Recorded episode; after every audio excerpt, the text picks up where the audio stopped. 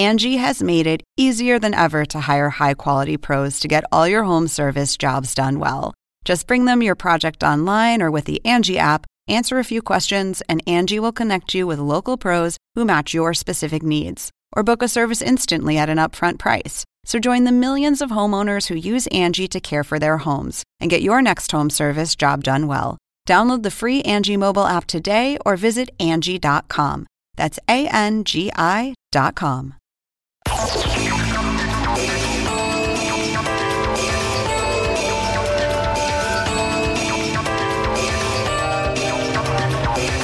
¿Cómo les va? Soy Andrés Oppenheimer. Gracias por estar con nosotros. Hoy vamos a hablar del drama venezolano y de qué va a pasar después de las muy cuestionadas elecciones en las que se proclamó reelecto el presidente Nicolás Maduro por un nuevo periodo de seis años. Como ustedes saben, el resultado de las elecciones venezolanas del 20 de mayo no fueron reconocidos ni por Estados Unidos, ni por los 28 países de la Unión Europea, ni por ninguno de los países más grandes de América Latina, incluyendo México, Brasil, Argentina, Colombia, Perú, Chile. Todos estos países tomaron la decisión de no aceptar los resultados, señalando que Maduro no permitió la participación de los principales partidos opositores, ni de observadores extranjeros creíbles, ni de un tribunal electoral independiente. O sea, todos estos países dijeron palabras más, palabras menos, que esta elección fue un chiste. Pero la gran pregunta ahora es qué va a pasar ahora. ¿Cuáles van a ser los próximos pasos que van a tomar los países latinoamericanos ante lo que parece ser la profundización de la crisis política y económica de Venezuela? que según algunos reportes ya ha llevado a casi dos millones de venezolanos, escucharon bien, casi dos millones de venezolanos a buscar refugio en el extranjero.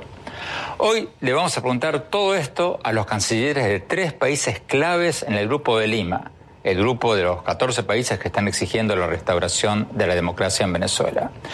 Vamos a tener con nosotros al secretario de Relaciones Exteriores de México, Luis Videgaray. Lo entrevistamos hace pocas horas y le preguntamos, entre muchas otras cosas, qué significa concretamente eso de no reconocer el resultado de las elecciones de Venezuela. No habrá contactos de alto nivel, no habrá intercambios eh, de naturaleza diplomática o cultural o deportiva. Es decir, se reduce eh, de manera relevante nuestra relación con Venezuela. Desde Santiago de Chile vamos a tener al canciller de Chile, Roberto Ampuero lo que estaba haciendo y lo que yo veo que está haciendo Maduro es ofrecer un diálogo eh, de sordos, o mejor dicho, un monólogo, la continuación de su monólogo. Esta incapacidad del régimen de Maduro para escuchar, de para escuchar a su propia población y para escuchar a la comunidad internacional, es lo que ha llevado a Venezuela a la situación en que está. Ha llevado Maduro a Venezuela a una situación que es un callejón sin salida. Y desde Bogotá, Colombia, vamos a tener a la canciller María Ángela Holguín, el país, eh, Colombia, el país vecino de Venezuela que está recibiendo el mayor influjo de gente que está huyendo de Venezuela. Nosotros eh, vamos a seguir eh, con la frontera abierta. Lo que sí creo es que vamos a tener que llegar a un momento de pedirle a otros países y a Naciones Unidas que que lidere un poco en que podamos, eh, que puedan eh, llegar venezolanos a otros países del mundo, porque vamos a, estar en un momento en que Colombia no va a tener cómo poder acogerlos a todos. Bueno, vayamos directamente a la entrevista con el canciller de México, Luis Videgaray. Veamos lo que nos dijo.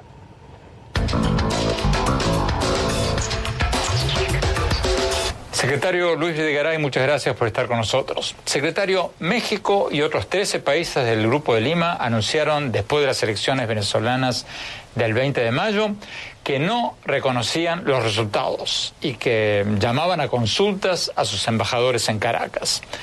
¿Cuáles son los próximos pasos ahora? ¿Qué, qué van a hacer ustedes ahora? Primero, Andrés, reiterarte que vemos con enorme preocupación lo que está ocurriendo en Venezuela, un país que debería ser un país rico por sus recursos naturales, por el talento de su gente y que hoy experimenta una crisis económica sin precedente en el hemisferio y que eh, atraviesa una profunda crisis humanitaria. Y por otro lado, un desmantelamiento sistemático de la democracia, la constitución de un gobierno por la vía de una elección evidentemente ilegítima porque no reúne las mínimas condiciones para que la voluntad popular se exprese libremente y sea una mayoría de los venezolanos los que escojan a quien será su próximo presidente. Por eso, eh, México, junto con los países que integran el Grupo de Lima y muchos otros eh, en el mundo, han decidido no reconocer la legitimidad de la elección y tomar medidas de carácter diplomático y también de carácter financiero con respecto a lo que ha ocurrido en, en Venezuela.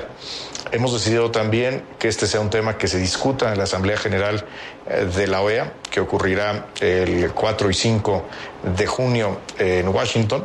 Así que el paso inmediato eh, desde la perspectiva del Grupo de Lima es este, al tiempo que todos los países del Grupo de Lima están llevando a cabo las acciones diplomáticas para reducir la relación institucional con Venezuela.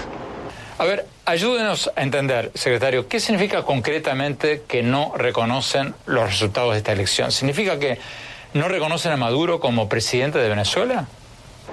Pues al no tener legitimidad la elección, por lo tanto no se reconoce la, la legitimidad del gobierno que emane de dicha elección, Andrés.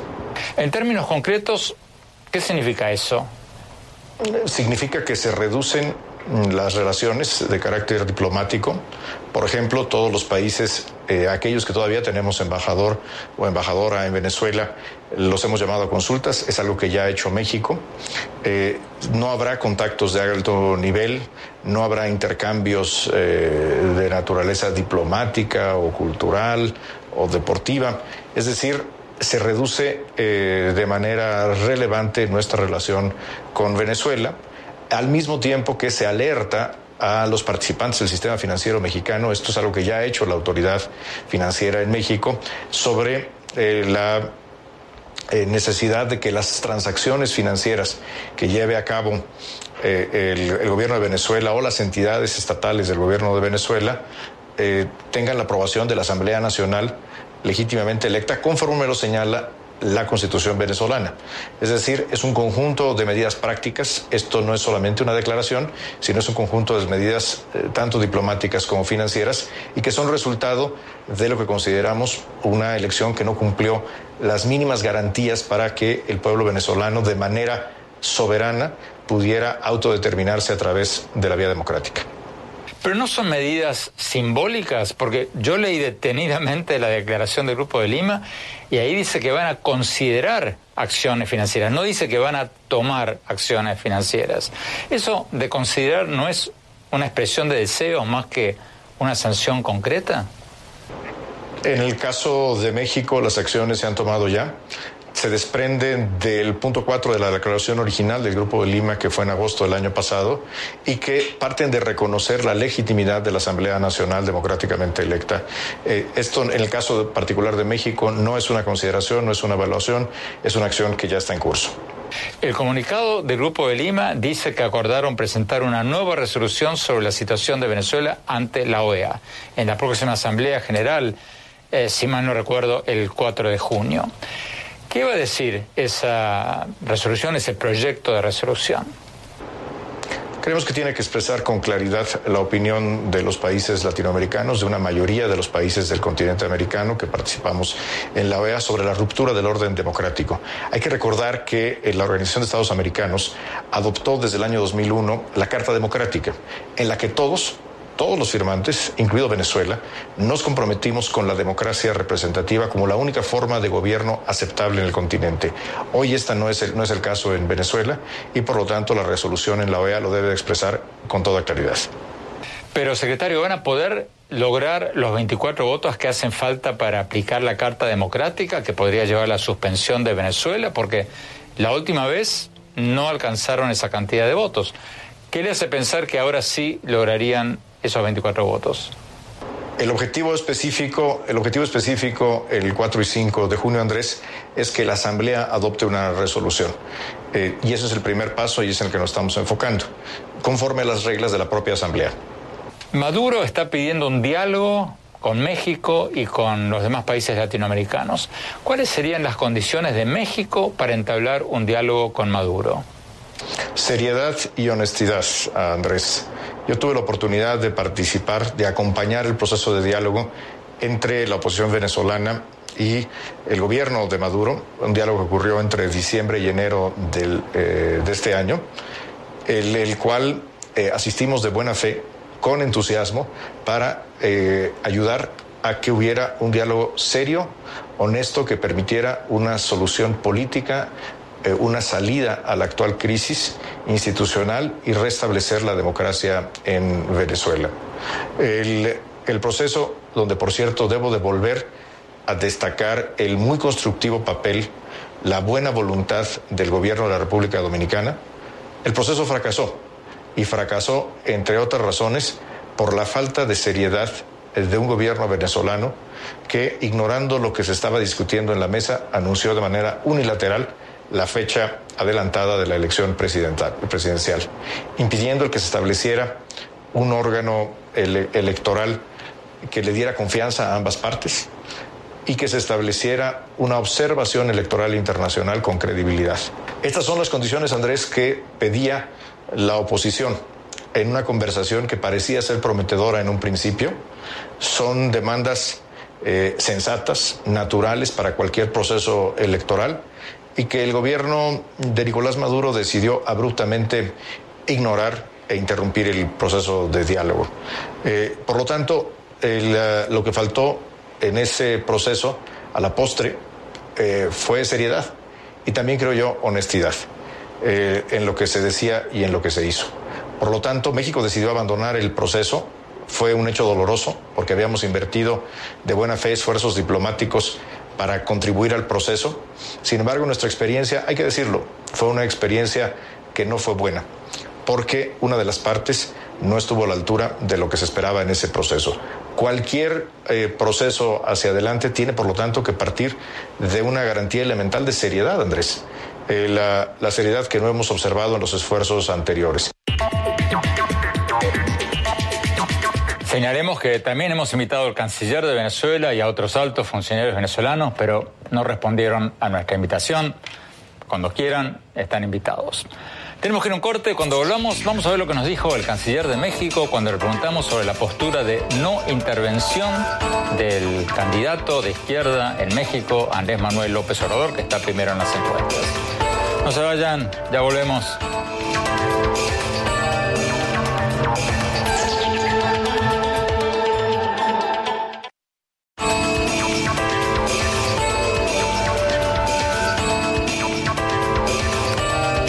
Por seguir con nosotros. Estamos hablando con varios cancilleres latinoamericanos sobre la controvertida reelección del presidente venezolano Nicolás Maduro para un nuevo periodo de seis años.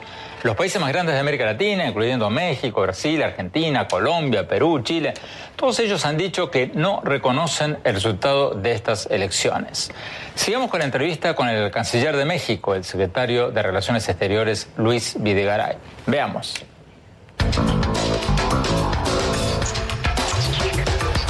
Canciller Luis Videgaray, Estados Unidos, los 28 países de la Unión Europea, los 14 países del Grupo de Lima, todos han desconocido estas elecciones en Venezuela. ¿Qué opina usted de la actuación del expresidente español José Luis Rodríguez Zapatero, que fue a Caracas, avaló las elecciones y, bueno, avaló la reelección de Maduro? Eh, te, cuento algo, Andrés. Cuando acudí yo en diciembre y en enero pasados a Santo Domingo, una de las cosas que me alentaba mucho era trabajar de cerca con el presidente Rodríguez Zapatero, pensando que sería una figura eh, de altura, una figura eh, constructiva para el proceso. Desafortunadamente la actuación del presidente Rodríguez Zapatero, en mi opinión, fue decepcionante e incluso desconcertante. Creo que después de haber participado días enteros en el proceso de negociación, el presidente Zapatero no se ha, comportado de manera imparcial, claramente tiene una posición de respaldo al régimen eh, de Nicolás Maduro y por lo tanto creo yo que hoy no es la figura que pudiera convocar de manera imparcial y con credibilidad a un diálogo entre las partes. Según reportes de prensa, el Papa Francisco recibió a Rodríguez Zapatero esta semana después de las elecciones. ¿Qué opina usted de la actuación del Papa Francisco en el tema de Venezuela?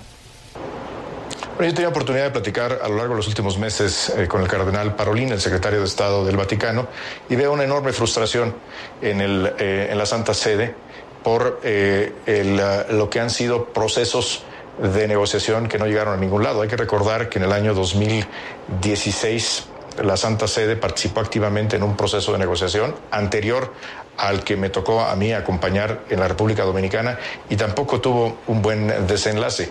Creo que la Santa Sede observa con escepticismo eh, los procesos de, diálogo eh, promovidos por el gobierno de Nicolás Maduro eh, y al igual que, que, muchos de los gobiernos en el mundo, el gobierno de la Santa Sede, del Vaticano, tiene una enorme preocupación por lo que está ocurriendo en Venezuela. Entonces, ¿quiénes deberían ser los nuevos mediadores? No lo sé, eh, eh, pero los mediadores no es lo relevante.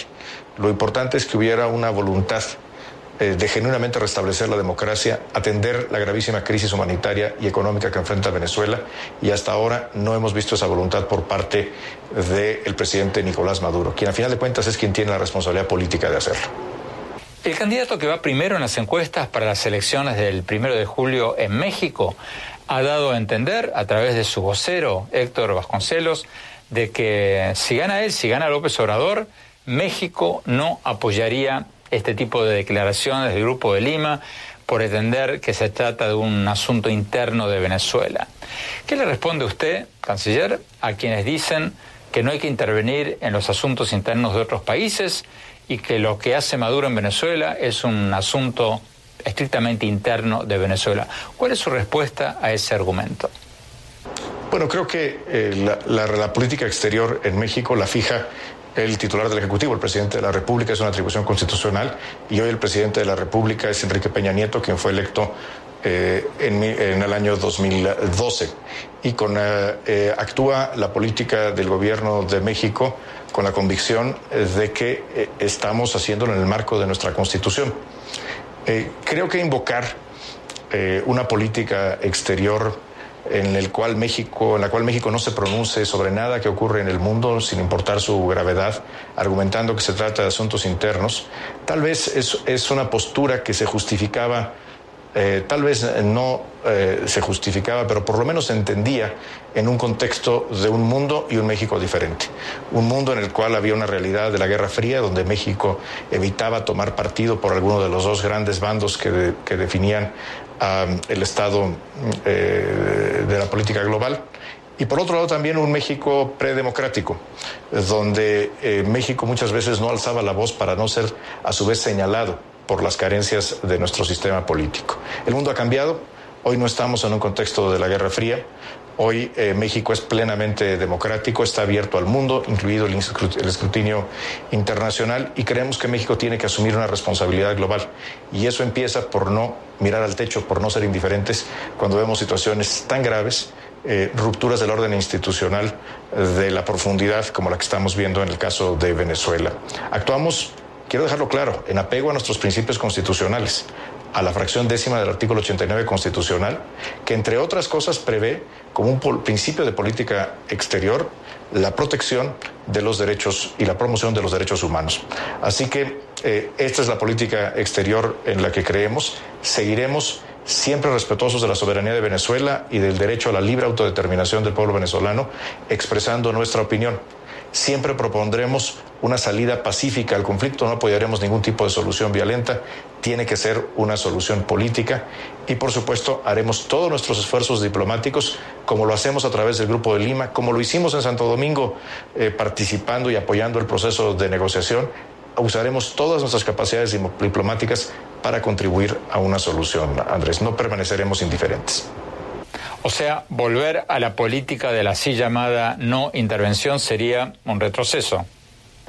Creo que esa política eh, eh, se puede entender en un contexto diferente. Insisto, en un mundo en el que prevalecía la Guerra Fría y de un México predemocrático. Hoy, cuando los derechos humanos han sido consagrados en nuestra Constitución como principio de política exterior, en un México plenamente democrático y abierto al mundo, que asume su responsabilidad global, eh, el invocar el principio de indiferencia tal vez pareciera convocar a una especie de complicidad tácita, en el cual preferiríamos un orden en el que nadie hable de los problemas de los demás. Esa no es la postura de México. México asume su responsabilidad eh, con el mundo, queriendo ser un actor con responsabilidad global.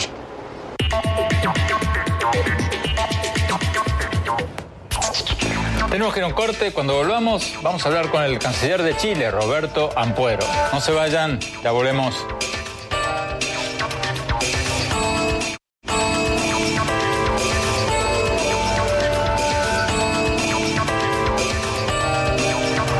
Gracias por seguir con nosotros. Estamos hablando con varios cancilleres de América Latina sobre la controvertida reelección del presidente venezolano Nicolás Maduro. Los países más grandes de América Latina, incluyendo México, Brasil, Argentina, Colombia, Perú, Chile, todos han dicho que no van a reconocer el resultado de las elecciones en las que se proclamó ganador Maduro. Pero, ¿qué van a hacer ahora? Veamos lo que nos dijo el canciller de Chile, Roberto Ampuero. Veamos.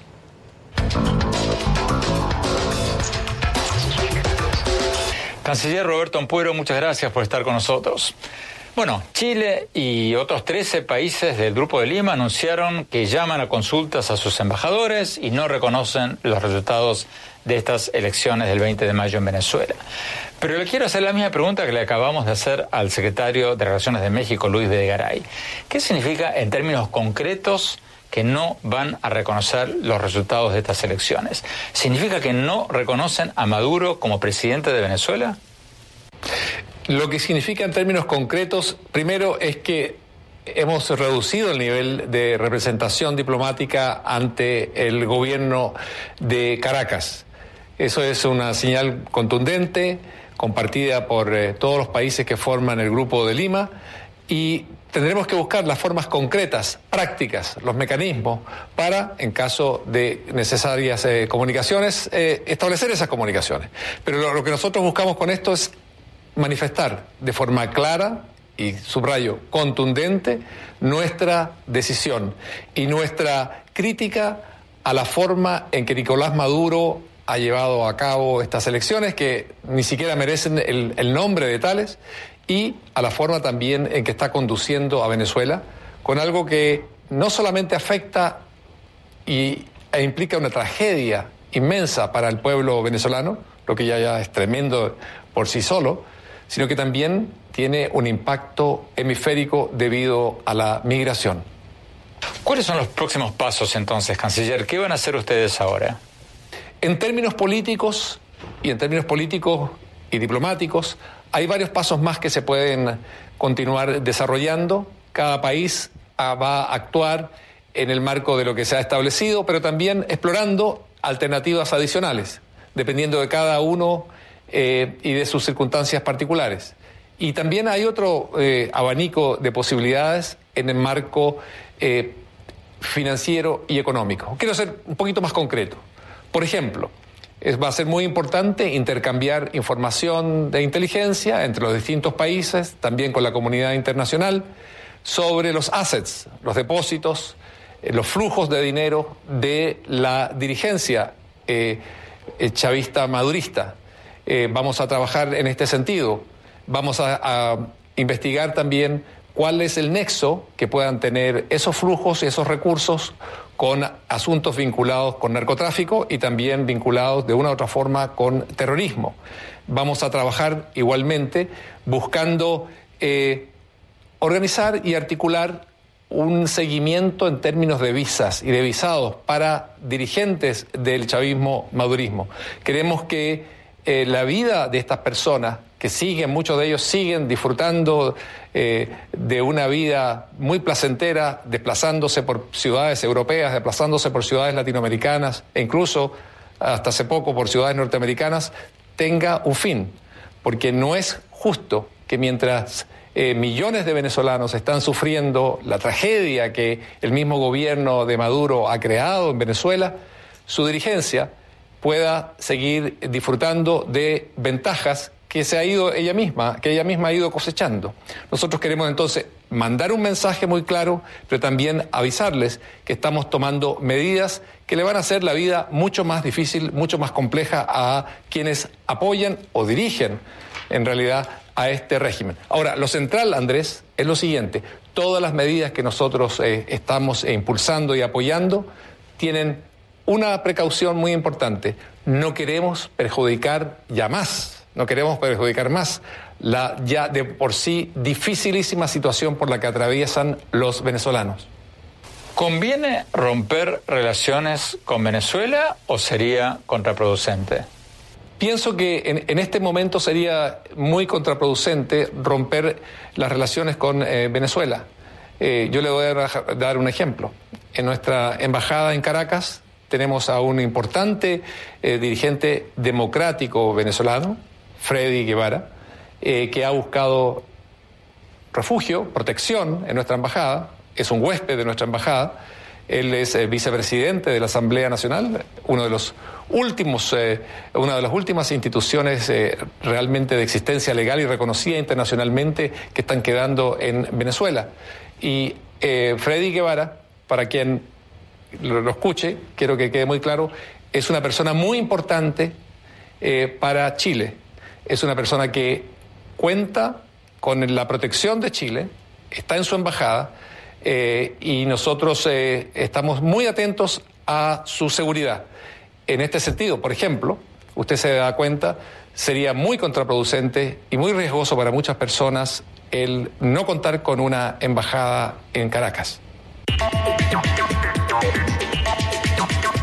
Tenemos que ir a un corte. Cuando volvamos, vamos a ver lo que nos dijo el canciller de Chile cuando le preguntamos cuál es la respuesta de Chile al diálogo propuesto por el presidente Nicolás Maduro. Al final del programa, mi reflexión sobre todo esto. No se vayan, ya volvemos.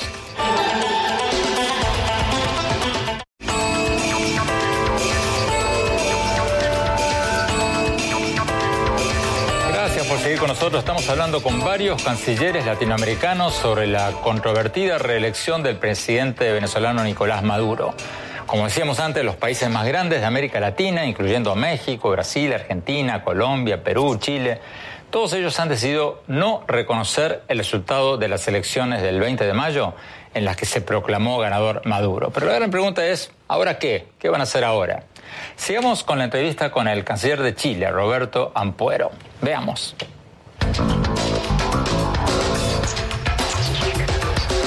Canciller Ampuero, Maduro está llamando a un diálogo con Chile, en realidad a un diálogo con todos los países. Tengo entendido que un alto funcionario venezolano se le acercó a usted para pedirle un diálogo con el gobierno de Venezuela. ¿Cuál fue su respuesta ante este pedido de diálogo del gobierno de Maduro? Mire, efectivamente, usted tiene razón. Eh, se me acercó un alto funcionario del régimen eh, venezolano para solicitar eh, dialogar me planteó que quería, Venezuela quería ser escuchada. Eh, una de las primeras cosas que yo le planteé fue, muy bien, estoy acá disponible para escuchar, pero le recomendaría primero escuchar a su propio país, a su propio pueblo. Ante lo cual, este dirigente venezolano me planteó que yo me estaba refiriendo a gente que estaba al servicio de potencias extranjeras. Por lo tanto, descartaba cualquier diálogo con sectores de la oposición venezolana le hice ver que esa descalificación de parte de este dirigente eh, madurista eh, no se refería solamente y no se reducía al, pueblo venezolano, sino que yo veía la misma actitud frente a la Unión Europea. Me manifestó que también estaba en un juego eh, anti-venezolano. Le dije lo mismo ocurría con respecto a Estados Unidos, a Canadá, al, grupo de Lima.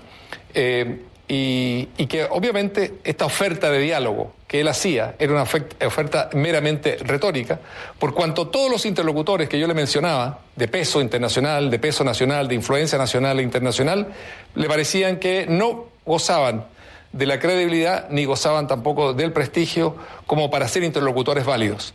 Es lo que estaba haciendo y lo que yo veo que está haciendo Maduro es ofrecer un diálogo eh, de sordos, o mejor dicho, un monólogo, la continuación de su monólogo. Esta incapacidad del régimen de Maduro para escuchar, de para escuchar a su propia población y para escuchar a la comunidad internacional, es lo que ha llevado a Venezuela a la situación en que está. Ha llevado Maduro a Venezuela a una situación que es un callejón sin salida. Y es allí lo más, eso, eso es lo más grave que le está ocurriendo a este país, que durante muchos años y decenios fue un símbolo de prosperidad, de democracia eh, para los latinoamericanos. Eso es lo que está hoy en cuestión, eso es lo que está hoy eh, haciendo crisis profunda. Eh, el, régimen de, de, Nicolás Maduro lo demostró también estas mal llamadas elecciones, lo que expresa es realmente un profundo desprecio a dialogar con cualquier sector que no coincida plenamente con sus posiciones. A ver si lo entendí bien. Usted está diciendo que antes de que haya un diálogo del gobierno de Maduro con Chile, tiene que haber un diálogo del gobierno de Maduro con su pueblo. Eso es lo que está diciendo. Yo estoy diciendo que eh, este es un recurso muy manido por eh, dictadores o por eh, líderes autoritarios. Esto de no dialogar con su pueblo, no dialogar con la oposición dentro de su país y tratar de establecer, bajo ciertas ¿verdad? Pues, circunstancias, algún tipo de diálogo con países alejados, distantes, eh, pero lo que se busca fundamentalmente con esto es eludir el diálogo con su propio pueblo. Creo que estas dos medidas pueden ir acompañadas.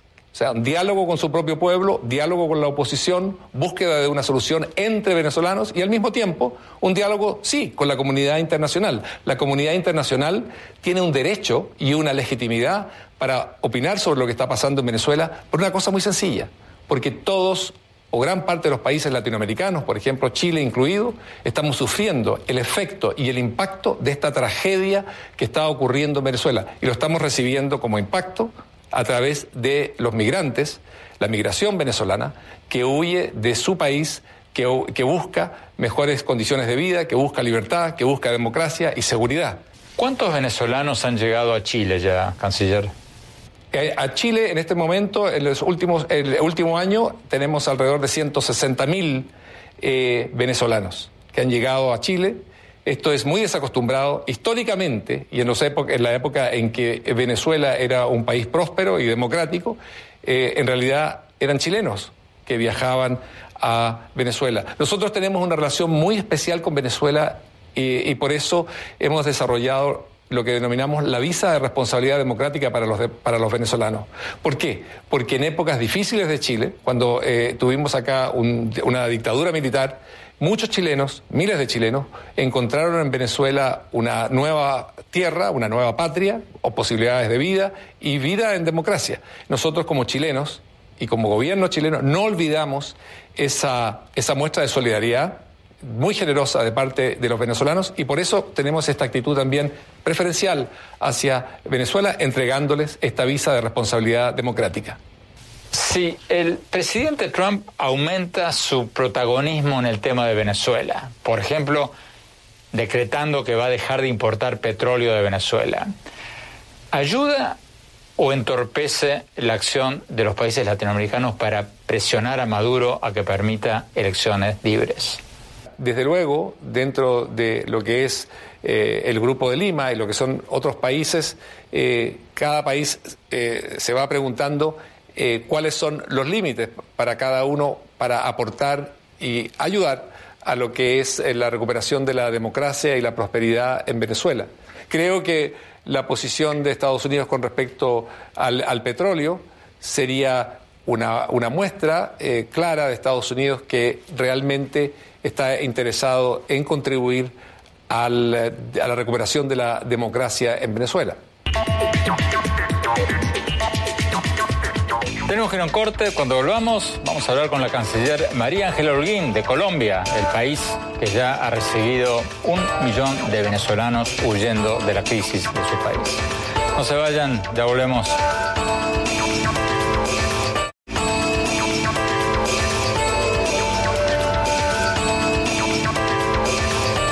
Por seguir con nosotros. Estamos hablando con varios cancilleres de América Latina sobre la controvertida reelección del presidente venezolano Nicolás Maduro.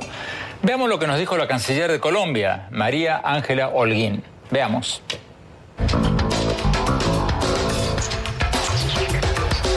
Ministra, los cancilleres de los 14 países del Grupo de Lima acordaron llamar a consultas a sus embajadores en Venezuela después de las elecciones del 20 de mayo. Pero, ¿qué significa eso? Eso no va a significar que los embajadores se van a quedar unos cuantos días tomando aire en sus países y luego van a volver a Venezuela y todo va a quedar como antes. Pues Andrés, nosotros tenemos a nuestro embajador llamado en consultas desde hace más de un año. En abril del año pasado, cuando el eh, Tribunal Supremo toma la decisión de desconocer a la Asamblea Nacional de Venezuela, nosotros tomamos la decisión de retirar al embajador y, nunca más volvió. Eh, ahora los cancilleres del Grupo de Lima, de aquellos países que no hayan retirado embajador, están tomando esta decisión y esperamos que sea una decisión de largo plazo. Pero la pregunta, canciller, es más amplia. La pregunta es si el acuerdo de los países del Grupo de Lima va a tener algún impacto o si son gestos simbólicos. Pues Andrés, nosotros lo que hemos venido haciendo con el Grupo de Lima es mirando como distintas situaciones que ocurren con este deterioro de la situación de Venezuela, tanto política como económica y como social. En un primer, en un primer término es el tema político. Nosotros tenemos, no tenemos relación con Venezuela de ningún tipo de temas, no hay agenda, no hay absolutamente nada. Digamos, en términos políticos, yo no sé cuáles de los países del Grupo de Lima, pero pues ninguno tiene una, una relación con Venezuela eh, en que implique un, eh, una interlocución. En términos, digamos, de la situación migratoria y de la situación que, tenemos, especialmente Colombia en la región, con la cantidad de venezolanos que han llegado eh, en los últimos tiempos. Y en eso lo que hacemos es que nos hemos puesto de acuerdo entre los cancilleres del Grupo de Lima. Por ejemplo, ahora eh, tomamos la decisión de que hubiera una reunión de eh, autoridades migratorias y de asilo, un poco para intercambiar información, pero también para tomar unas decisiones muy puntuales. Canciller, se estima que ya hay un millón de venezolanos que han cruzado a Colombia. ¿Creen ustedes que este flujo de venezolanos va a aumentar ahora, después de las elecciones en que fue o se reeligió el presidente Maduro? Pues desafortunadamente yo sí creo. Yo creo que esto que ocurrió de, la reelección eh, del presidente Maduro va a hacer que más venezolanos salgan de su país. Eso es lo que hemos visto en el último año y medio. Eh, nosotros estamos haciendo un registro que lo debemos terminar en el mes de junio para poder saber exactamente cuántos venezolanos hay. El cálculo que tenemos del millón es como con un 35% de colombianos retornados, colombianos que nacidos en Venezuela o de, idos a Venezuela desde muy pequeños, que pues que han hecho su vida en Venezuela y tienen su familia allá y que han, y que han retornado. Pero creo que la cifra la vamos a poder tener con mayor seguridad eh, en junio cuando el registro esté terminado. Las cifras que vemos, por ejemplo, de venezolanos que se han ido hacia el sur y que atraviesan la frontera con Ecuador, pues el incremento es muy grande. El año pasado, eh, en, en, todo el año pasado tuvimos alrededor de unos 240 mil venezolanos. Hoy en día, en lo que va corrido el año, tenemos unos 280 mil venezolanos que han, que han ido hacia el sur. Esto usted ahí puede ver pues la proporción del flujo. Y en las últimas semanas el flujo ha crecido aún más, sobre todo en el paso hacia Ecuador. No sabe uno bien y se puede interpretar si es motivo de elecciones, si es por, por digamos, por pensar en lo que, lo que iba a ser el resultado, pero sí ha habido un mayor flujo en el último tiempo. Si el éxodo de venezolanos aumenta, ¿hay posibilidades de que Colombia tenga que cerrar la frontera? Mire, yo creo que nosotros eh, vamos a seguir eh, con la frontera abierta. Lo que sí creo es que vamos a tener que llegar a un momento en pedirle a otros países y a Naciones Unidas que, que lidere un poco en que podamos, eh, que puedan llegar venezolanos a otros países del mundo porque vamos a, estar en un momento en que Colombia no va a tener cómo poder acogerlos a todos. La semana pasada el expresidente Andrés Pastrana nos dijo en este programa que el presidente Santos y la canciller María Ángela Olino, usted, se pasaron, según él, siete años apoyando al régimen de Nicolás Maduro. Pregunta, ¿hubo algún exceso de confianza de parte de ustedes con respecto de Venezuela o no? No, pero déjeme decirle primero que es que el presidente Pastrana de qué no acusa al presidente Santos y a mí. Absolutamente de cualquier mal que pueda ocurrir en el mundo entero, la culpa es del presidente Santos. Eh, entonces no, para nada se me hace raro. Lo segundo, eh, nosotros, eh, la decisión que tomamos de retirar a nuestro embajador y de eh, como todos los países del Grupo de Lima, como toda la región. No le estoy diciendo que nosotros hayamos hecho algo distinto a todos los demás en el momento en que hay un desconocimiento en la Asamblea Nacional, donde efectivamente eso lleva a un rompimiento de la democracia eh, y, del respeto por los eh, poderes y, públicos, pues hasta ahí, hasta ahí llegó el relacionamiento con el gobierno de Maduro. Tenemos que ir a un corte. Cuando volvamos, mi reflexión sobre la respuesta latinoamericana a lo que está pasando en Venezuela. No se vayan, ya volvemos.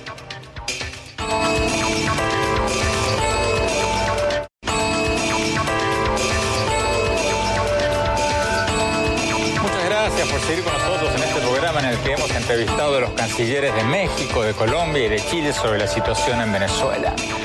Como señalábamos en el programa, Estados Unidos, los 28 países de la Unión Europea y todos los países más grandes de América Latina, incluyendo México, Brasil, Argentina, Colombia, Perú, Chile, todos han decidido no reconocer los resultados de las elecciones venezolanas del 20 de mayo. En diversas declaraciones, estos países dijeron que no se pueden reconocer unas elecciones en las que el presidente Maduro inhabilitó los principales partidos políticos opositores, prohibió a observadores internacionales creíbles y se negó a permitir un tribunal electoral independiente. Una cosa que quedó clara en lo que nos dijeron los tres cancilleres es que el flujo masivo de venezolanos a otros países por la crisis humanitaria en Venezuela está teniendo un impacto cada vez más grande en toda la región. Es algo de lo que hablaron todos. La canciller de Colombia decía que ya hay un millón de venezolanos que han cruzado a Colombia y el canciller de Chile nos decía que han llegado 160 mil venezolanos a Chile. Obviamente, esta crisis migratoria está aumentando y causando una alarma cada vez mayor en los países de toda la región. Y otra cosa que me llamó la atención del programa de hoy fue lo que dijo el canciller de Chile, Roberto Ampuero, cuando le pregunté qué responde al pedido de diálogo con otros países que está haciendo Maduro. Ampuero, el canciller, que por cierto fue en su juventud militante del Partido Comunista y opositor acérrimo de la dictadura de Pinochet en su país, nos decía que cuando un alto funcionario venezolano se le acercó y le pidió iniciar un diálogo con el gobierno chileno, él le contestó al funcionario venezolano que ustedes quieren dialogar con otros países, pero no quieren dialogar con su propio pueblo. ¿Por qué no dialogan con su propio pueblo y dejan de acusar a todos los que no piensan como ustedes de ser agentes del imperialismo? Es una buena pregunta. Es una pregunta que Maduro va a tener que contestar si quiere conseguir el reconocimiento internacional que necesita para atraer inversiones y revertir el colapso económico de Venezuela. Porque aunque Maduro se declaró ganador de las elecciones, sigue en la encrucijada sobre cómo lidiar con una inflación del 13.000% anual, la más alta del mundo, y sueldos mínimos de 3 dólares y 60 centavos por mes en el mercado negro, que es el que usan los venezolanos para las compras de su vida diaria. Por más increíble que parezca, el país más rico de América Latina en petróleo se ha desmoronado al punto de que el sueldo mínimo es de 3 dólares y medio por mes. Según un artículo reciente de la BBC, eso apenas le alcanza a los venezolanos para comprar dos latitas de atún por mes. Entonces, si Maduro quiere el reconocimiento de otros países que está buscando, va a tener que contestar esa pregunta. Bueno, Gracias por habernos acompañado. Pueden leer mis recientes columnas del Miami Herald sobre este tema en mi blog, en el sitio andresopenheimer.com. Si se registran ahí, les vamos a mandar por email mis últimos escritos y nuestros últimos programas de televisión. Les recuerdo la dirección, es andresopenheimer.com. Y por supuesto, síganos en nuestro Twitter y en nuestra página de Facebook. Gracias, hasta la semana próxima.